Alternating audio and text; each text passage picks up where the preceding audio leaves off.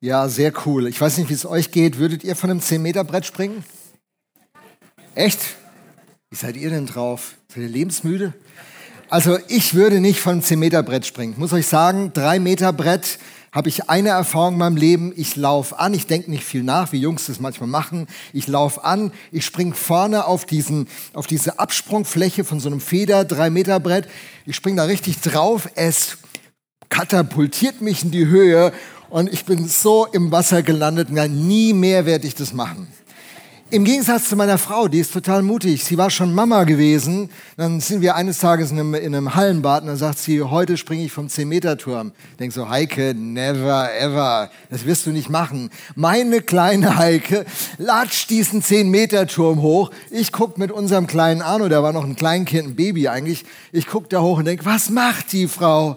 Dann geht die hoch und springt einfach runter. Heike ist mutiger wie ich.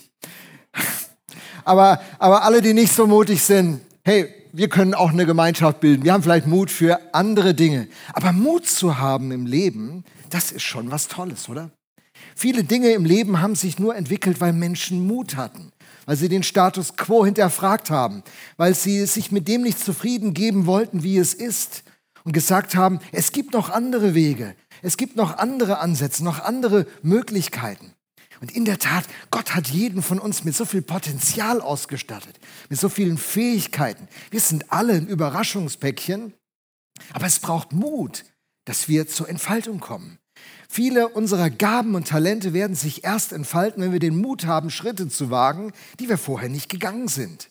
Und da braucht es Menschen, die uns auf diesem Weg begleiten, die uns ermutigen. Da steckt ja auch das Wort Mut drin. Leute, die sagen, du kannst das, du schaffst das. Vielleicht wäre ich ja auch vom 10-Meter-Turm gesprungen, wenn mich jemand ermutigt hätte. Wobei, wir haben ja jetzt unsere neue Wohnung in Franklin bezogen und diesen dritten Stock im Dachgeschoss. Und wenn, wir dann, wenn ich dann so von unserem, unserem Balkon runtergucke, sind nur drei Stockwerke, da wird's mir schon mulmig. Als ich darüber nachdachte, ob ich heute hier sagen will, ich würde heute vom 10-Meter-Turm springen, ich dachte, nee, das stimmt nicht. Ich würde heute immer noch nicht springen. Es ist mir zu hoch. Und ob man dafür Mut hat oder nicht, ist vielleicht nicht so wichtig.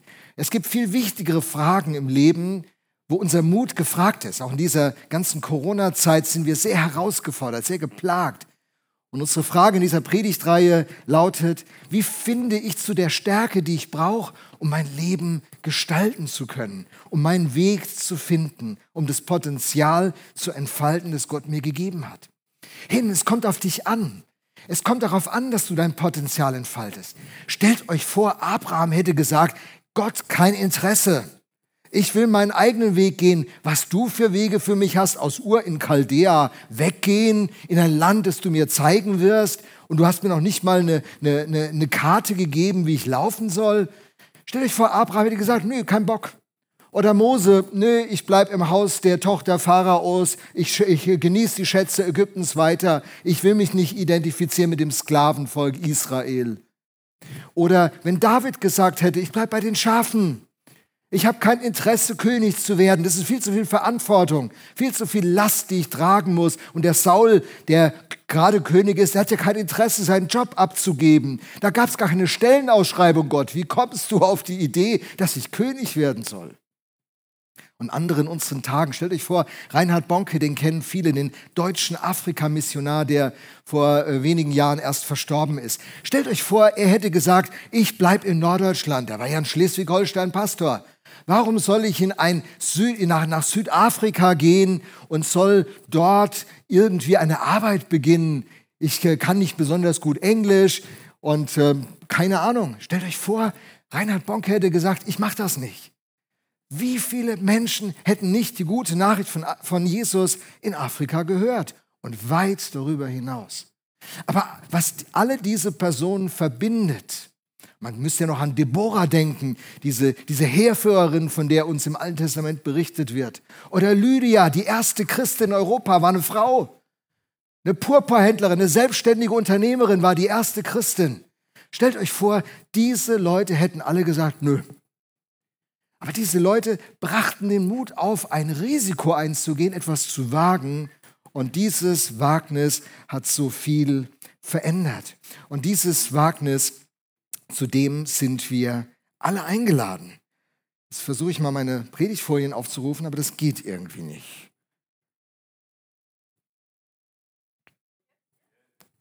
Ja, ich habe sie hier nicht drauf. Ah, jetzt habe ich sie hier drauf. Wunderbar. Kurze Unterbrechung, jetzt sind wir alle wieder da. Die Werbepause ist vorbei. Äh, was, was, das, was uns alle verbindet an dieser Stelle ist, dass wir Mut brauchen, um das Potenzial zur Entfaltung zu bringen, unseren Weg zu finden und diesen Weg zu gehen. Und ich möchte mit euch heute Morgen in dieser Predigt eine Fallstudie machen. Ich würde gerne mit euch einen Typen anschauen, der ist ganz besonders im Neuen Testament. Das ist ein Hitzkopf, das ist einer, der ist vorlaut, das ist einer, der erst handelt und dann denkt, ich mag ihn. Der Typ, über den wir heute reden, heißt Petrus. Petrus. Und von Petrus wird eine Geschichte berichtet, die würde ich gerne mit euch anschauen. Sie ist wie eine Blaupause, die uns zeigt, wie wir die Spur finden, mutig zu werden und Dinge zu wagen, die das Potenzial und den Traum, den Gott für unser Leben hat, zur Entfaltung bringen und wie wir für viele andere zu einem Segen werden können. Dieser Petrus, von dem wird eine Geschichte in Lukas 5 ab Vers 1 berichtet. Ich lese sie erstmal vor und dann gehen wir in einzelne Verse mal rein. Eines Tages stand Jesus am See Genezareth. Eine große Menschenmenge drängte sich um ihn und wollte das Wort Gottes hören. Da sah er zwei Boote am Ufer liegen, die Fischer waren ausgestiegen und reinigten ihre Netze. Jesus stieg in das Boot, das Simon gehörte, so hieß der Petrus zuerst, und bat ihn, ein Stück weit auf den See hinauszufahren. So konnte er im Boot sitzen und von dort aus zu den Menschen sprechen. Ich könnte eigentlich mal im Sitzen predigen, habe ich gedacht, wie ich das las. Ne? Ja, hat Jesus ja gemacht. Als er aufgehört hatte zu reden, wandte er sich an Simon und sagte, fahr jetzt weiter hinaus auf den See, werft dort eure Netze zum Fangen aus. Simon antwortete, Meister, wir haben uns die ganze Nacht abgemüht und haben nichts gefangen. Aber weil du es sagst, will ich die Netze auswerfen. Das taten sie dann auch und sie fingen eine solche Menge Fische, dass ihre Netze zu reißen begannen. Deshalb winkten sie den anderen Fischern im anderen Boot, sie sollten kommen und mit anpacken. Zusammen füllten sie die beiden Boote, bis diese schließlich so voll waren, dass sie zu sinken drohten. Als Simon Petrus das sah, warf er sich vor Jesus auf die Knie und sagte, Herr, geh fort von mir. Ich bin ein sündiger Mensch. Denn ihm und allen, die bei ihm im Boot waren, war der Schreck in die Glieder gefahren, weil sie solch einen Fang gemacht hatten. Und genauso ging es Jakobus und Johannes, den Söhnen des Zebedäus, die zusammen mit Simon Fischfang betrieben. Doch Jesus sagte zu Simon, du brauchst dich nicht zu fürchten. Von jetzt an wirst du ein Menschenfischer sein. Da zogen sie die Boote an Land, ließen alles zurück und schlossen sich ihm an. Gottes Wort. Was ist da passiert? Hartgesottene Fischer, die den Fang ihres Lebens machen, wo man sagt, die müssten eigentlich jetzt alle Freunde und Verwandte einladen, ein richtiges Fest machen, ihren Mitarbeitern eine Sonderzahlung geben und sagen, wir sind richtig erfolgreiche Unternehmer am See Genezareth. Der See Genezareth ist ein See, der ist voll mit Fischen. Er liegt 212 Meter unter dem Meeresspiegel, hat 166 Quadratmeter Fläche dieser See und ist eine, ein ganz, ganz fischreiches Gewässer. Eigentlich hätten die das feiern müssen. Das war doch das Ziel ihres, ihres Unternehmens. Ich meine, du bildest eine Firma, um Erfolg zu haben, oder? Also, ich meine, du machst doch kein Unternehmen, um nachher rote Zahlen zu schreiben. Und so hat auch der, der Simon und seine Geschäftspartner Jakobus und Johannes optimale Rahmenbedingungen vorgefunden an diesem Tag, wo Jesus in ihrem Boot war. Aber ihre Reaktion ist komplett anders. Was ist da passiert? Und diese Geschichte zeigt uns, wie man mutig wird. Und äh, es sind vier Punkte, die wir aus dieser Blaupause lernen. Wir lernen, dass man mutig wird im Alltag und nicht im Seminarraum. Man wird mutig, wenn man seinem Mangel in die Augen schaut. Man wird mutig, wenn man bereit wird, ein Risiko einzugehen. und man wird mutig, wenn man einsichtig wird. Über die vier Punkte möchte ich jetzt sprechen. Diese Blaupause mal entfalten. Ich spreche über unseren Alltag, den Mangel, das Risiko und die Einsicht.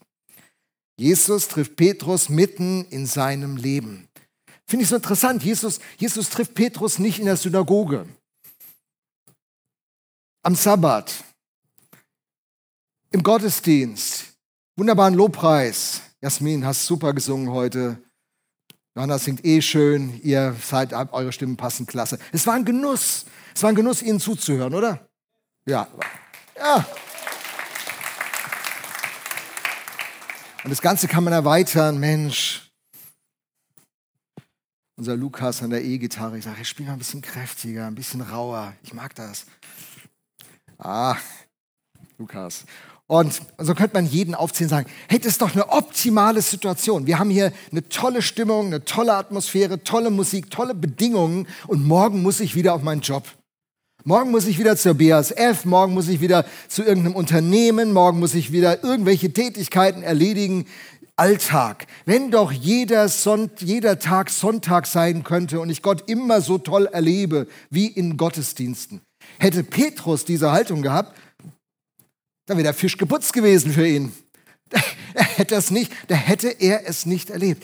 Wenn, wenn Gott beginnt in unserem Leben zu wirken und uns hilft, mutig zu werden, unsere Bestimmung zu finden, dann spielt unser Alltag eine große Rolle. Die Schule, in die du gehst, als Schüler oder als Lehrer, der Platz, wo du bist, in deinem Haushalt, dein Alltag, deine Behörde, da, wo du hingehörst. Das ist der Ort, wo Gott einem begegnet im Alltag. Hier dem Petrus Fischer, See Genezareth. Und äh, interessant, Jesus begegnet äh, dem, dem, dem Petrus Moment des Frustes, oder? Ich meine, die haben die ganze Nacht gefangen. Man muss wissen, äh, die Situation am, am See Genezareth ist so, dass man nachts dort Fische fängt. Tagsüber gehen die Fische tiefer, See ist auch tief. Und äh, nachts kommen die Fische hoch, da kann man erfolgreich fischen. Aber tagsüber hat man ganz wenig Chance, überhaupt erfolgreich zu sein. Die haben jetzt also zur optimalen, menschlich gesprochen, optimalen Zeit gefischt und nichts gefangen.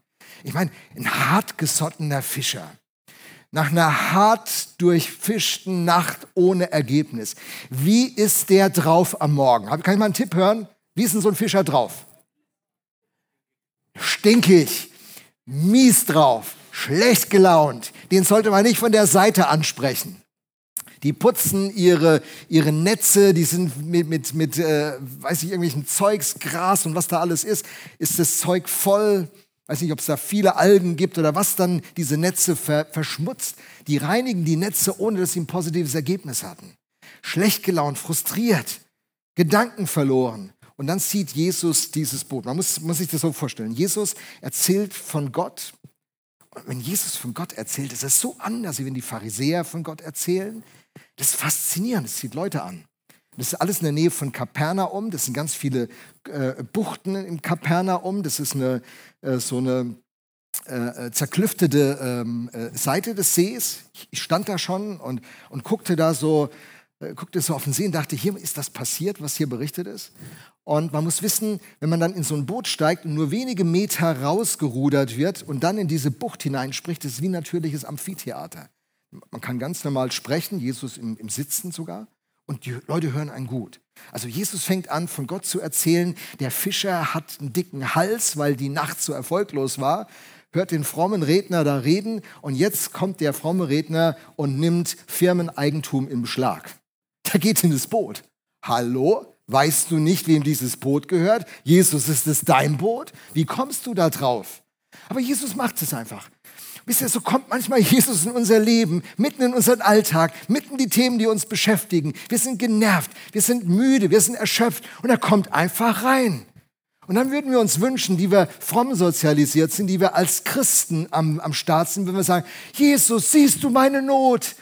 Kann man beten, dass dann jetzt eben Fische geschenkt werden, damit ich meine Familie durchbringe. Jesus, hilf mir, dass, das, dass mein Alltag klappt. Jesus, tröste mich. Jesus, hilf mir. Das macht Jesus nicht.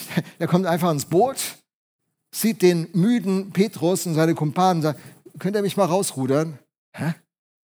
äh, Moment, wir waren die ganze Nacht aktiv, wir sind saumüde, wir sind frustriert. Was willst du jetzt? Du willst was von uns? Und so geht es uns manchmal auch.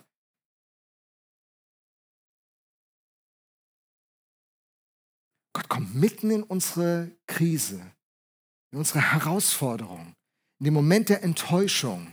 Er kommt, wir denken, er würde uns helfen, aber das Erste, was er macht, ist, kannst du mal was für mich tun? Äh, Jesus, echt jetzt? Ich bräuchte deine Hilfe und du willst meine?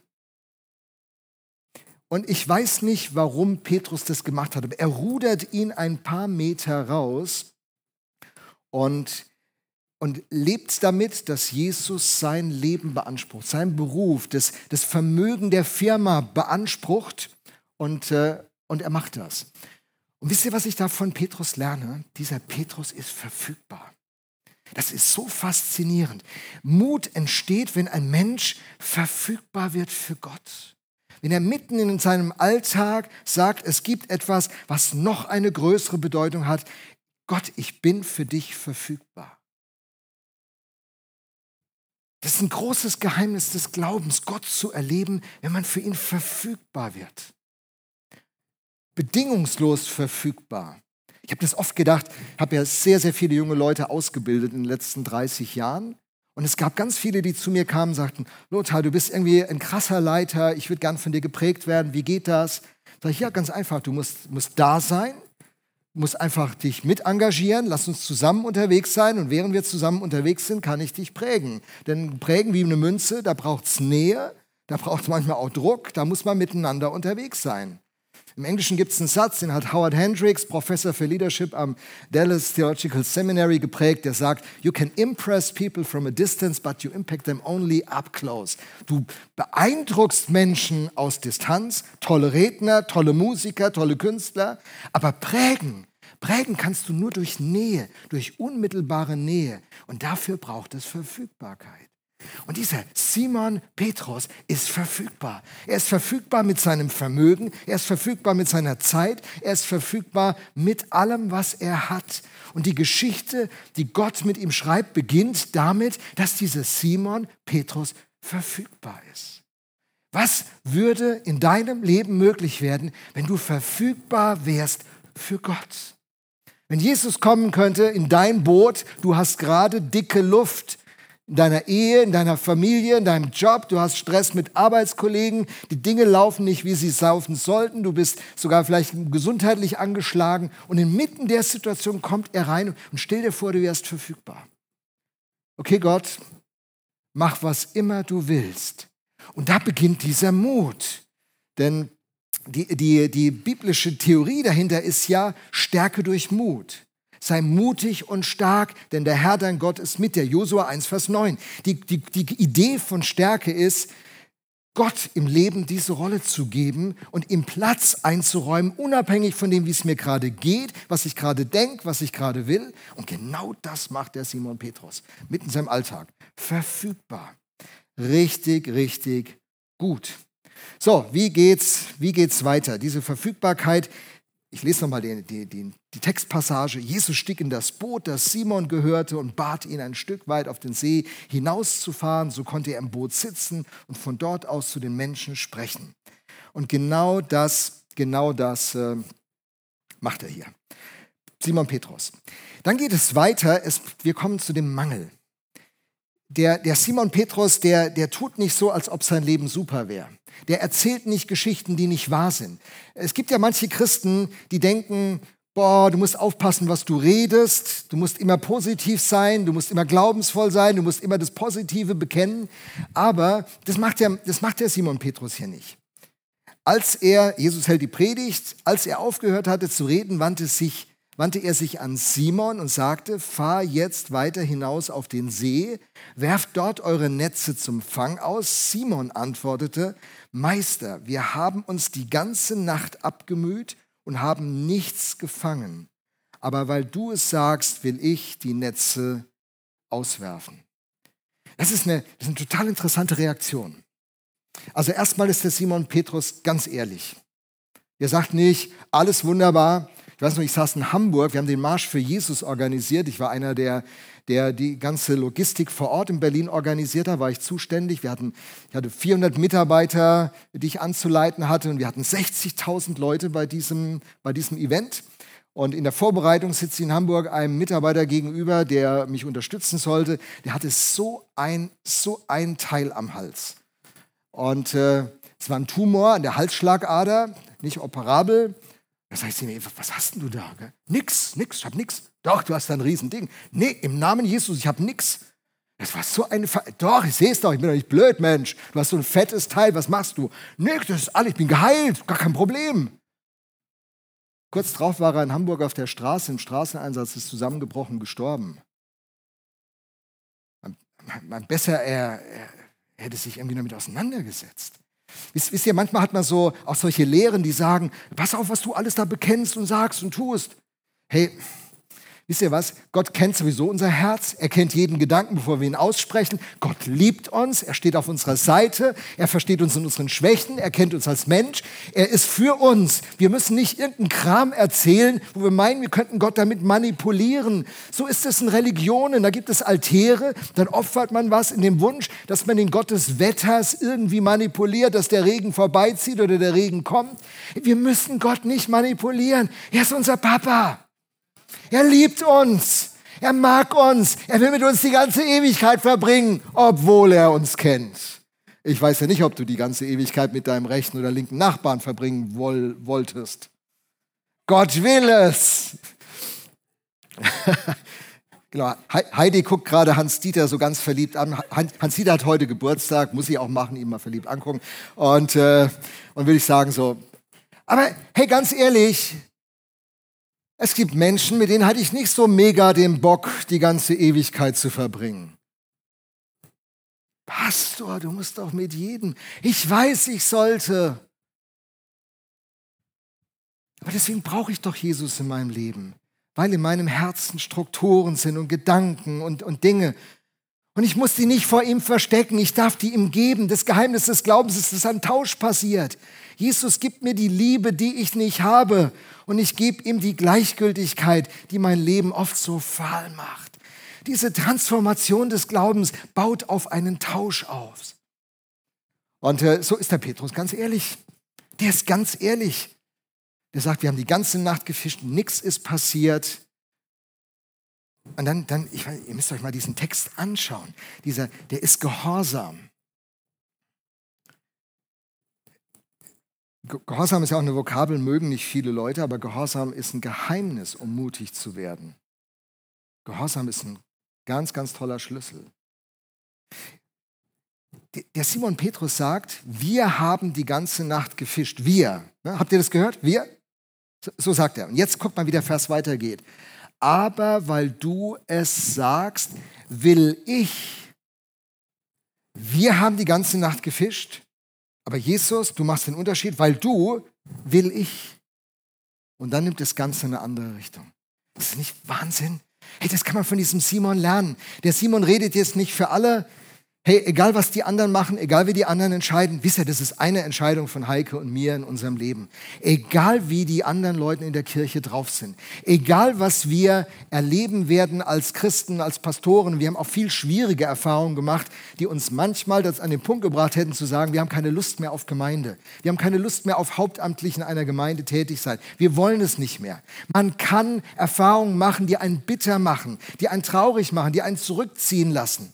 Aber wir haben für uns die Entscheidung getroffen, egal was, was passiert, solange Jesus im Boot ist und solange er zu uns redet, weil er es sagt, weil, weil wir von seinem Wort leben. Matthäus 4, Vers 4, der Mensch lebt nicht vom Brot allein, sondern von jedem Wort, das Gott spricht. Wir leben von ihm. Und solange er mit uns redet, haben wir Atem in unseren Lungen. Leben wir. Und dann wollen wir es wagen. Und wenn es dumm ist, Hey, ich bin da ganz ehrlich, äh, etliche haben zu mir gesagt, Lothar, das ist doch dumm, dass du in der Kirche im Brauhaus in Gifhorn so eine unfassbar starke Entwicklung erlebst und dass du die Kirche im Brauhaus mit der VM in Mannheim eintauscht. Hör du bist, du bist äh, Ende 50, du hast alles erreicht, du musst niemand mehr was beweisen. Warum machst du sowas Verrücktes? Und in Corona noch, das ist ja alles extrem schwierig. Warum machst du sowas Verrücktes? Du weißt gar nicht, ob die in Mannheim mitziehen wollen. Du bist ein unkonventioneller Redner. Du weißt nicht, ob die das gut finden oder ob die dich in einem halben Jahr entlassen oder wie, wie das ist. Alles sieht in der ersten Phase irgendwie dumm aus.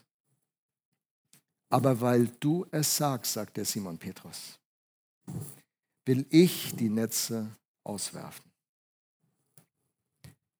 Und das, das ist immer ein Risiko. Wir haben unsere Wohnung verkauft in Gifhorn, wir sind hierher gezogen. Ist richtig herausfordernd hier diese Aufgabe. Auch schön, aber auch herausfordernd. Ich bin da wie Simon Petrus, ganz ehrlich, so ist es. So, jetzt, jetzt werfen wir die Netze aus. Wisst ihr, das ist der Moment, der sich unserer Kontrolle entzieht. Viele werden nicht mutig und bekommen die Stärke durch Mut nicht, weil sie die Kontrolle nicht aufgeben wollen.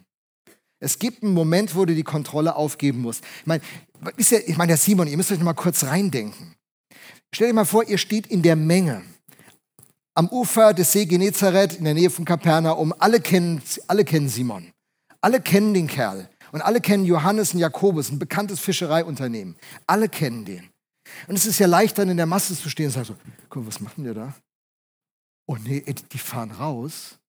Ich meine, es ist Tag. Weißt tagsüber kann man keine Fische hier fangen. Die fahren, die fahren echt raus.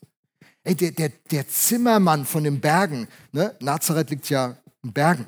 Der, der, der Zimmermann von den Bergen, der hat doch keine, keine Ahnung von der Fischerei. Jetzt lässt sich der Profi Simon, der Fischer, der aus einer, aus einer Familie von Fischern, von Generationen von Fischern kommt, der Ahnung hat bis zum Abwinken, der ist der Experte, der lässt sich von diesem Laien, lässt er, lässt er sich einfach, boah, die fahren wirklich raus. Weißt du, und es ist leicht in der Masse zu stehen und so, ui, jetzt bin ich ja mal gespannt, was passiert. Wie in der Show, ne? Bühne, jetzt bin ich mal gespannt, Fußballspiel, ich bin mal gespannt, ob Gladbach das Spiel noch dreht. Ob Dortmund es hinkriegt. Bei den Bayern wissen wir es ja. Ja, meine Zeit. Aber wenn du dann in dem Boot bist und Jesus sagt es zu dir, da gehst du ein Risiko ein. Wenn das Ding schief geht, lachen dich die Leute aus. Was denken die über dich? Was werden die anderen sagen? Ich weiß nicht, wie es bei euch ist. Bei uns in meiner Herkunftsfamilie war das ein Thema. Das ganz oft von meiner Mutter gehört, dass sie uns Kindern das sagte, mach das nicht, was werden die Leute sagen? Kennt den Spruch jemand? Ganz wichtig, was werden die Leute sagen? Und äh, der Simon macht das. Er geht dieses Risiko ein, er könnte sich blamieren, es könnte schiefgehen. Und dann fischen sie tagsüber. Keine schlaue Idee, tagsüber fischen. Und dann passiert das Wunder. Das taten sie dann auch und sie fingen eine solche Menge Fische, dass ihre Netze zu reißen begannen. Dann winken sie die anderen herbei, die packen alle an, die füllen beide Boote und die sind schließlich so voll, dass diese Boote zu sinken drohten. Und jetzt in der Masse zu stehen, ist eine komplett andere Situation. So, Mist, mein Boot hätte dabei sein sollen.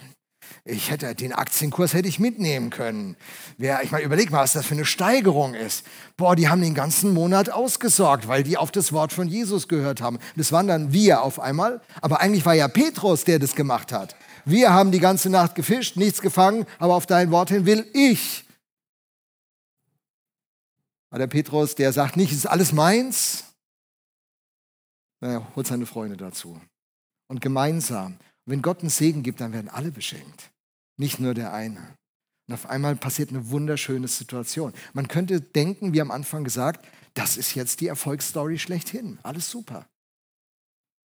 Und dann passiert etwas in diesem, in diesem Wunder, ähm, das, das überraschend ist. Aber bevor ich komme, will ich noch ein Zitat euch nennen, das fand ich sehr prägnant. Gerhard Meyer, der war äh, evangelischer Landesbischof in Baden-Württemberg, stellt die Frage, sind Wunder selten, weil Gehorsam selten ist? Das fand ich nochmal, bevor wir jetzt da weitergehen, das ist nochmal ein interessanter Gedanke. Sind Wunder selten, weil Gehorsam selten ist? Weil Leute selten ein Risiko eingehen, weil Leute selten verfügbar sind, weil Leute selten diesen, diesen Schritt gehen. Ich möchte es nochmal persönlicher machen. Sind in deinem Leben Wunder selten, weil Gehorsam selten ist? Wow. Darf man so eine Frage stellen? Als Pastor muss man sie stellen. Und in meinem Geist spüre ich, das ist für ein paar Leute hier eine Antwort. Ich merke, das ist ein Moment, wo der Geist Gottes zu dir redet. Sagst du, betest die ganze Zeit um Wunder in deinem Leben, aber auf der Gehorsamseite bist du nicht bereit zu investieren.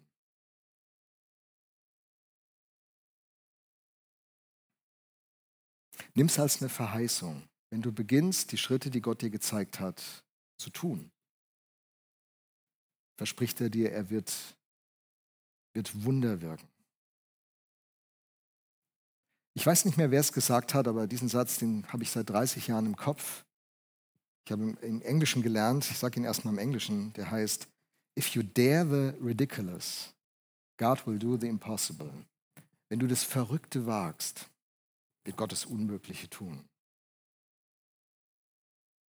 Gehorsam, Wunder. Welchem Gehorsamschritt stehst du, wo Gott dich heute Morgen ermutigt? Übrigens, das Wunder, was hier passiert, das passiert nicht in irgendeinem komischen Kontext. Simon macht nichts Komisches. Ich will darauf hinweisen. Simon macht das Normale. Fischen gehen war sein Handwerk dass Jesus ihm sagt, fahr hinaus auf, de, auf, den See, das ist nichts Ungewöhnliches. Er tut das Normale, was er Tag ein, Tag aus tut. Dass Fische gefangen werden, ist nichts Besonderes. Das ist die Aufgabe eines Fischers. Und wenn das Netz voll ist, dann ist es für ihn nicht überraschend. Das ist alles Normalität. Das Wunder, manchmal wir, wir Pfingstler, wir denken zuweilen, das Wunder ist irgendwas ganz Verrücktes. Man muss was ganz Komisches machen, damit was ganz, ganz Besonderes passiert. Aber die Wahrheit ist, das Wunder ereignet sich mitten in normalen alltäglichen alltäglichen Umständen. Während wir tun, was normal ist, was wir gewohnt sind, was zu unserem Leben gehört, da wirkt Gott hindurch. Das Wunder ist hier die Tageszeit und das Wunder ist die Menge. Aber, aber Fische sind nicht das Wunder für den Fischer und Fischen gehen ist nicht das Wunder für jemanden, der einen Fischereibetrieb betreibt. So, was könnte das Wunder sein? Was könnte das Besondere sein? Viele Christen haben Angst, Gott etwas zuzutrauen, weil sie denken, Gott wird mich blamieren. Der wird mich in irgendeine komische Situation stellen und was Komisches von mir verlangen. Aber weißt du, Gott wird vielleicht an irgendeiner Stelle zu dir sagen, hey, geh mal zu deinem Arbeitskollegen am Montagmorgen und stell ihm diese Frage oder sag ihm das oder kauf dieses Geschenk und schenk's ihm. Es könnte sein, dass Gott etwas völlig Natürliches von dir will, was du sehr gut tun kannst. Denn der Simon Petrus, der konnte mit dem Boot fahren, der musste nicht mit dem Jetski irgendwie über den See sausen, der konnte mit seinem Fischerboot fahren, der hat Netze ausgeworfen mit Netzen konnte er umgehen.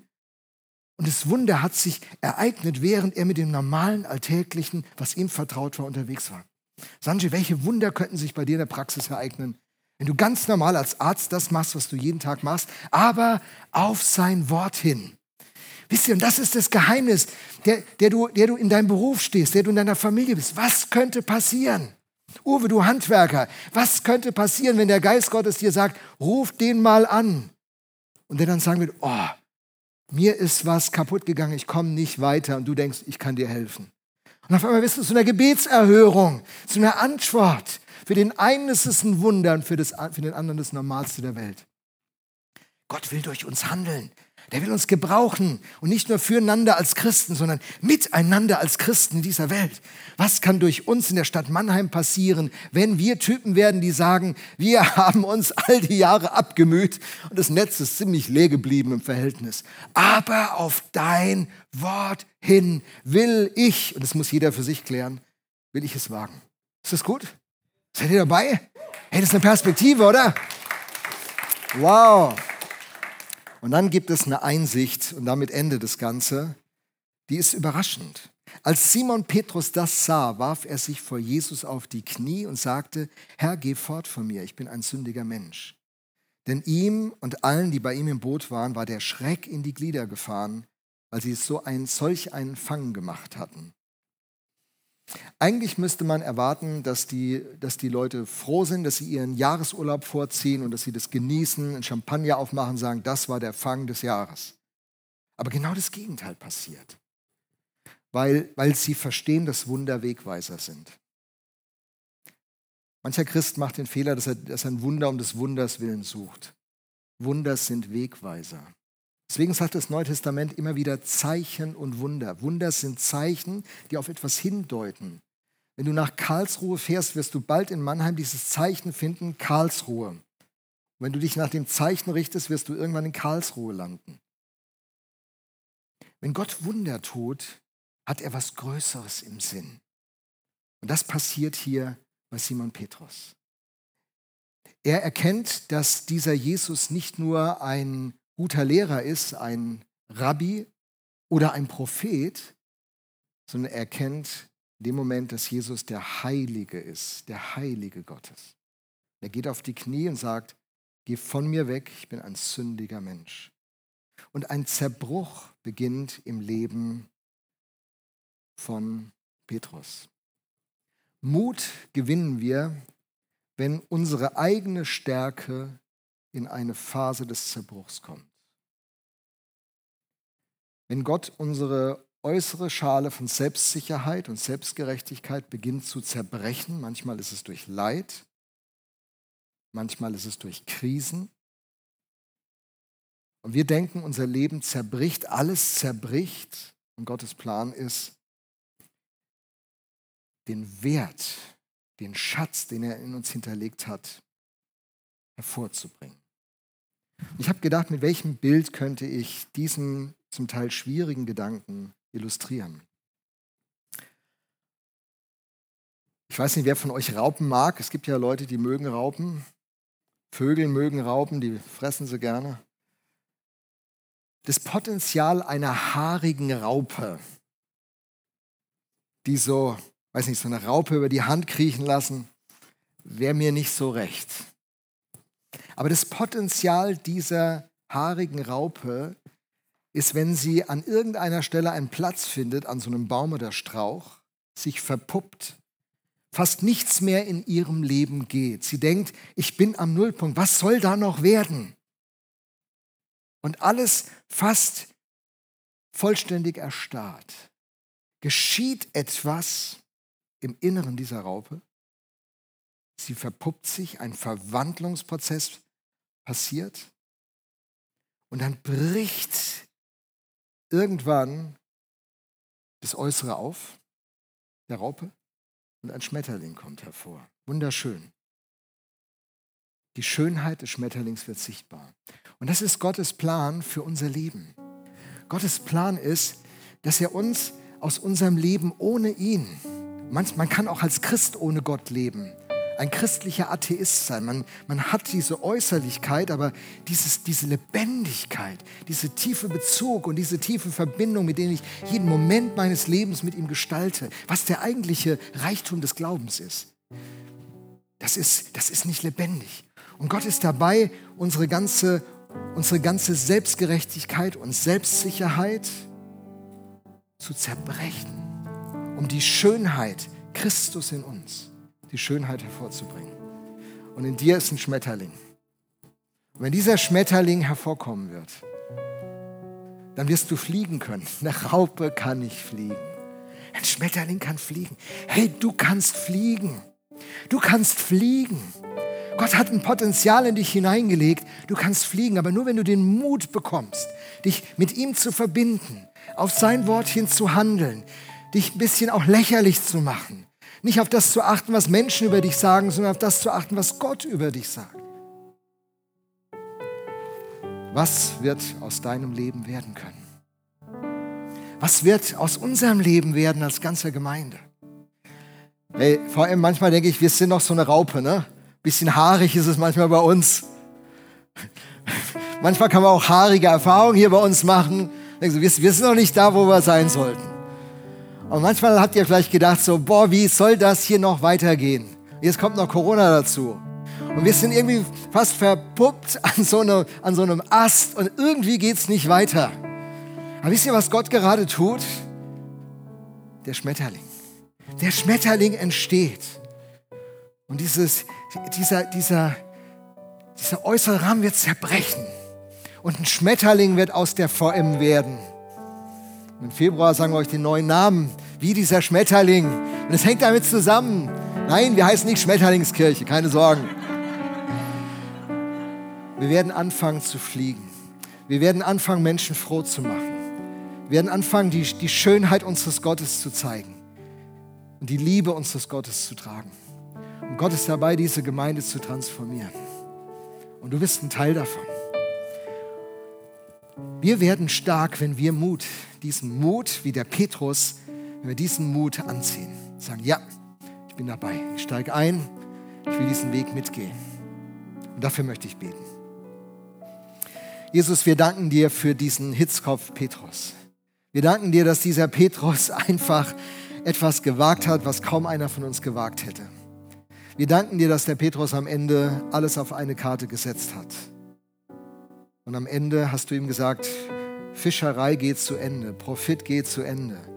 Ich will etwas machen aus deinem Leben, was viel größer ist. Und uns ist klar, wenn er Fischer geblieben wäre, wir hätten nicht von ihm gehört. Aber weil er sich hat von dir rufen lassen und begann dir nachzufolgen, reden wir jetzt 2000 Jahre später immer noch über den Kerl. Gott, wir bitten dich, dass du deinen Weg mit uns hast als VM, als Einzelne und als ganze Gemeinde. Geh uns voran. Mach aus uns diesen Schmetterling. Mach aus der VM Mannheim ein Geschenk für die Stadt Mannheim, für viele Menschen, Familien, Singles, Menschen aller Nationen. Mach uns zu einem Geschenk für diese Stadt. Gott, verändere deine Kirche hier an diesem Ort. Wir wollen uns eins machen, wir bitten dich. Sei du die Mitte. Hab diesen Prozess mit uns. Mach uns zu Leuten, die stark werden. Weil der Mut, den du ihnen gibst, ihr Leben bestimmt. Amen.